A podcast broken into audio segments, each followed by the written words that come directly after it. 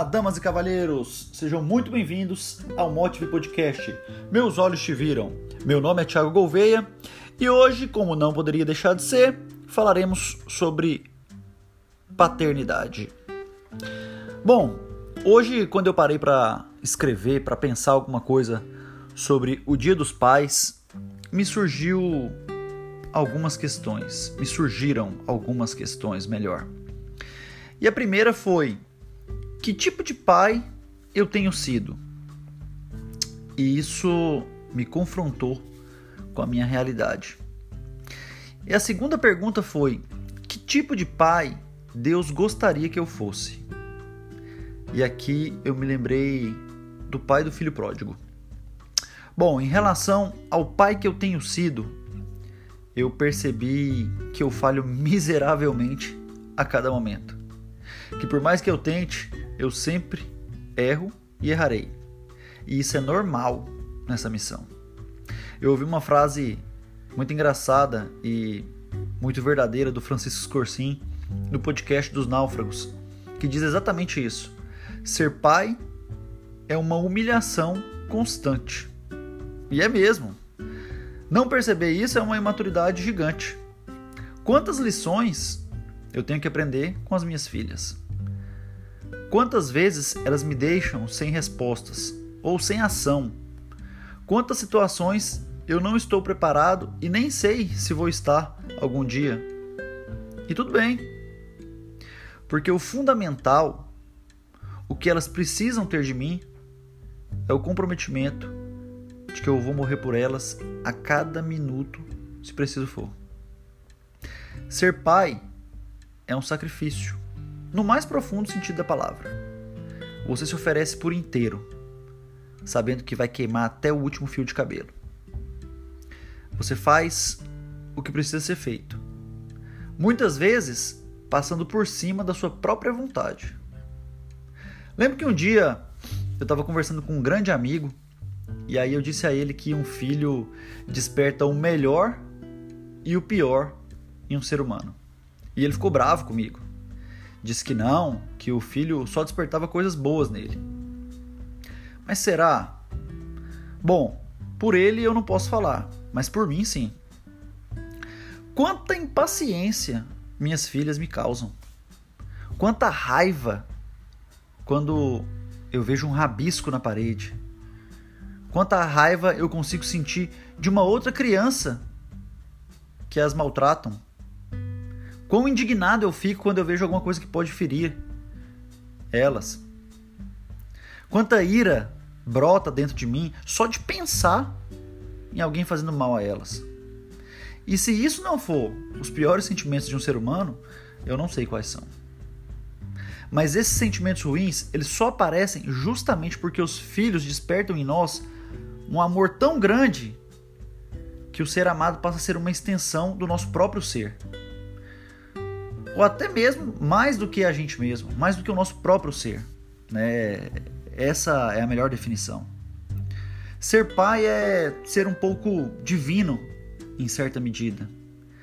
Eu consigo imaginar Deus olhando para cada um de nós e nos amando como filhos, se entristecendo e até se irando com muitas das nossas mancadas, ou se alegrando quando andamos pelos caminhos que Ele nos manda andar quando amamos nossos irmãos, quando obedecemos os mandamentos.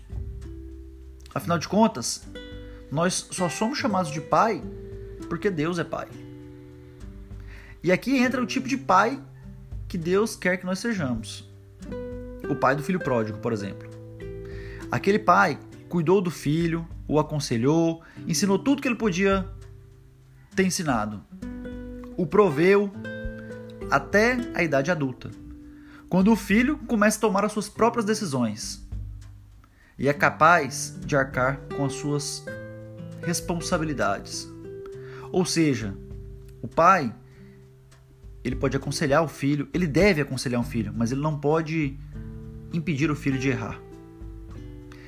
E o filho, nesse caso aqui, toma uma decisão ruim de tomar a sua parte da herança, ou seja, ele dá o pai como morto, porque herança só deixa quem morre.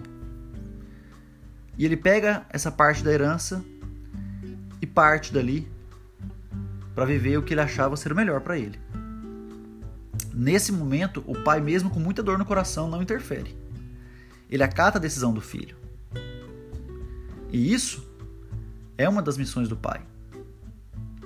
Deixar o filho errar. Por mais duro que isso seja.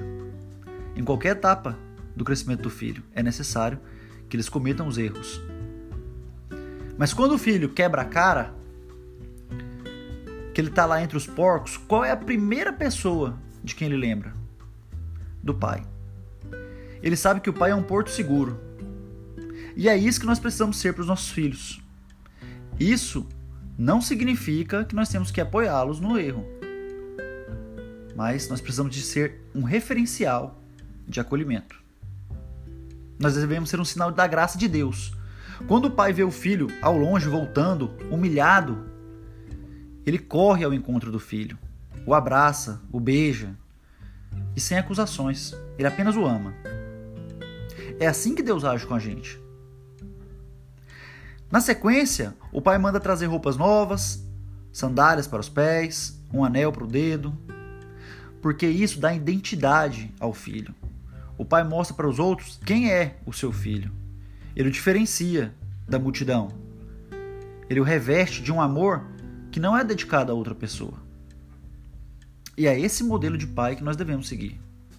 O modelo, por exemplo, de São José, que acolheu Jesus, o amou, o protegeu, o levou aonde foi preciso para que seu propósito fosse cumprido. E não há nada mais paternal do que isso. Um pai, ele não é um herói e nem precisa ser. E se nós o tratamos assim, nós corremos um risco enorme de nos frustrarmos. A partir do momento que nós conseguimos enxergar que os nossos pais e nós mesmos, como homens, somos sujeitos a falhas, nós nos colocamos no lugar deles e entendemos que naquela situação talvez eu tivesse feito a mesma coisa. Esse olhar ele requer uma maturidade e não é tão raro filhos terem uma relação muito melhor com o pai depois de adquirir essa maturidade, sendo às vezes sendo pai também, seja sendo pai também, né? Ou até numa situação pior, que é a da perda do pai. Em muitos casos, pais e filhos têm uma relação completamente reconstruída após a morte do pai. Porque aí o filho começa a entender tantas coisas que o pai que o pai fez em sacrifício por ele, pela família. Bom, não quero mais me alongar aqui. Eu quero aproveitar para mandar um beijo pro meu pai, que me ensinou a ser um homem, inclusive com seus erros.